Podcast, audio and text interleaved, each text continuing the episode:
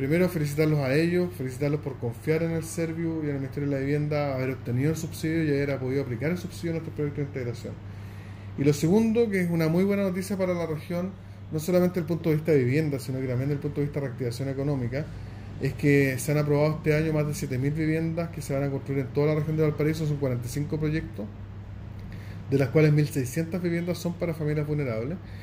Nos sentimos muy contentos de que 120 familias de Quillota reciban hoy sus viviendas definitivas del programa de integración social y urbana de nuestro ministerio, ya que se trata de un proyecto de alto estándar que reúne a familias de diversas realidades económicas para conformar un nuevo barrio. Sin duda, este es el trabajo que seguiremos realizando en nuestra región y haremos todos los esfuerzos para que más personas logren un mayor bienestar. La pandemia no va a ser un impedimento para que nuestro gobierno siga adelante y nuestro rol como ministerio está más activo que nunca en responder y facilitar nuestro apoyo a quienes más lo necesitan.